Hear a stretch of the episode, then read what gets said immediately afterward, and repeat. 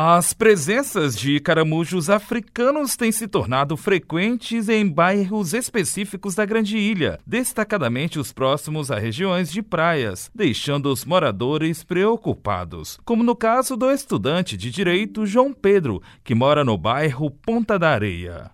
Então, sobre esse caramujo africano é complicado porque eles são uma espécie invasora, eles trazem um monte de doença, principalmente em época de chuva, não é muito difícil encontrar eles na rua, principalmente nas partes que tem grama. Uma vez eu fui passear com a minha cadela e tava, tava cheio desses bichos, inclusive muita parte da ponta da areia com grama tava com esses bichos também. Mas esses moluscos podem aparecer em outras localidades, a exemplo exemplo do lado oposto ao acesso de carros ao bairro Liberdade, no sentido Camboa-Alemanha, após o batalhão Tiradentes da Polícia Militar. Nessa região, o professor Adilson Marques, quando fazia a caminhada, filmou com o celular e enviou imagens do caramujo à produção do jornalismo da Universidade FM. Eu costumo fazer caminhada todo dia ali na Avenida Quarto Centenário daquele trecho onde ficam os apartamentos da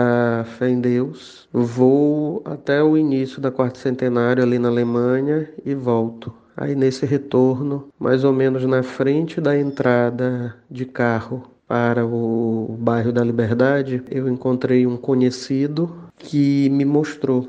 Ele disse que já tinha visto outro mais atrás. Aí eu parei, filmei, fotografei e aí eu fui pesquisar. E de fato esse é o caramujo gigante africano as imagens foram analisadas pelo biólogo Diego Sena, que confirmou se tratar do caramujo africano. De fato, a espécie descrita no vídeo trata-se do, do caramujo africano. Claro que, evidentemente, a gente pode encontrá-los em maior número, né, em ambientes próximos ali à região, a regiões litorâneas, mas são animais que gostam de condições de umidade e que outros locais também podem conferir essas condições de umidade. O professor Adilson Marques teme que o contato com o caramujo possa afetar a saúde. Pode causar ao ser humano vários problemas de saúde e ele está se alastrando aqui pelas, pelas praias, pela zona costeira. A preocupação com a saúde é pertinente, uma vez que, de acordo com o biólogo Diego Sena, esses moluscos podem transmitir zoonoses aos humanos. A presença desses caramujos na nossa cidade, ele representa perigo à saúde humana, uma vez que são potenciais transmissores de doenças, entre elas uma do mesmo gênero da barriga d'água, parecido ali com o grupamento do cistossoma, é até mesmo um tipo de meningite, meningite eosinofílica, que é uma doença de cunho neurológico que pode levar o indivíduo até a morte. O biólogo observa ainda que o aumento da população desses caramujos costuma ser mais frequente no período chuvoso, principalmente em moradias próximas a praias.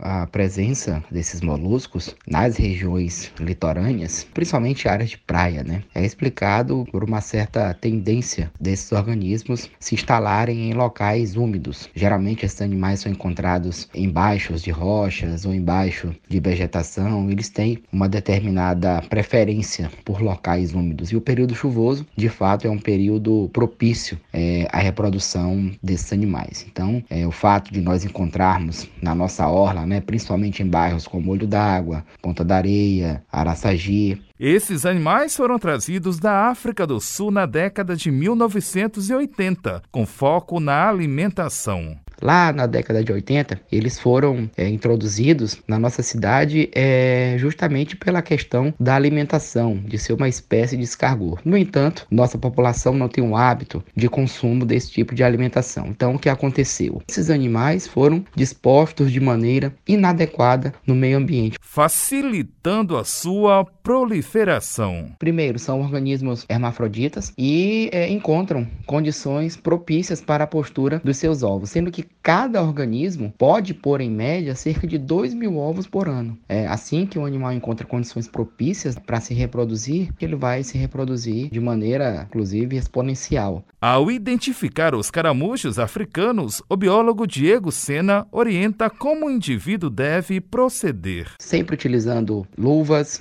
ou sacolas plásticas, né, para manuseá-los. E é o mais correto a ser feito é matar o animal, bater a fogo, é, bem como enterrá-lo. De fato, essa é a forma é, mais adequada de manuseio desses animais. O jornalismo da Universidade FM entrou em contato com a assessoria de comunicação do governo do estado e, por meio de nota oficial da SEMA, Secretaria de Meio Ambiente e Recursos Naturais, informou que até o momento não havia recebido solicitação de orientações para controle de alguns dos bairros citados na demanda. Informou também que solicitações de informações e registros podem ser feitos junto à Superintendência de Biodiversidade e áreas protegidas por meio do Sistema de Gerenciamento Eletrônico de Processos e do telefone 3194 8900 DDD 98. A CEMUI, Secretaria Municipal de Saúde, também enviou nota informando que a coleta de caramujos africanos é feita rotineiramente pelos agentes de combate às endemias, a partir de mapeamento da vigilância epidemiológica e de demanda espontânea da população e de instituições. Informa também que em 2022 já foram coletados quase 10 mil caramujos africanos em diferentes bairros da cidade, com eliminação dos focos. Da Universidade FM do Maranhão, em São Luís,